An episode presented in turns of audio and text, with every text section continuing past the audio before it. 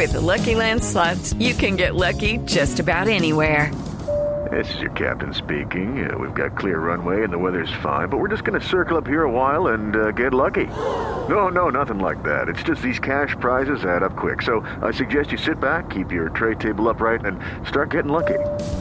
Play for free at LuckyLandSlots.com. Are you feeling lucky? No purchase necessary. Void where prohibited by law. 18 plus terms and conditions apply. See website for details.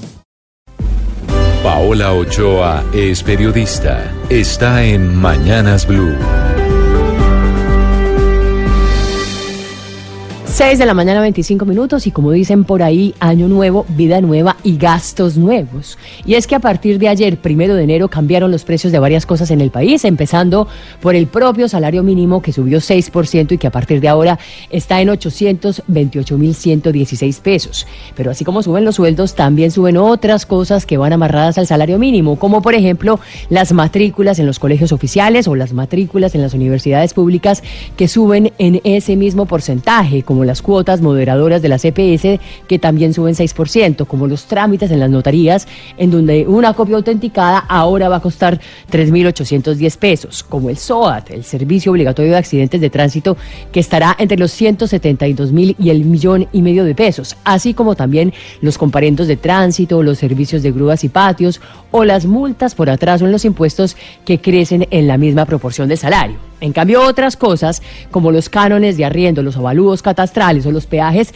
se incrementan de acuerdo con el último dato de inflación, un dato que a noviembre iba en 3.27% y que lo más probable es que haya terminado el 2018 bordeando el 3.3%, cifra que también se podría repetir este año y por eso muchas personas y muchas empresas la están usando en sus presupuestos del año 2019. Pero así como todo sube, o como casi todo sube, hay cosas que arrancaron el año bajando de precio, como es el caso de la gasolina y el ACPM, que bajaron en las 13 principales ciudades colombianas, con lo cual el precio promedio del galón de gasolina queda en 9 mil.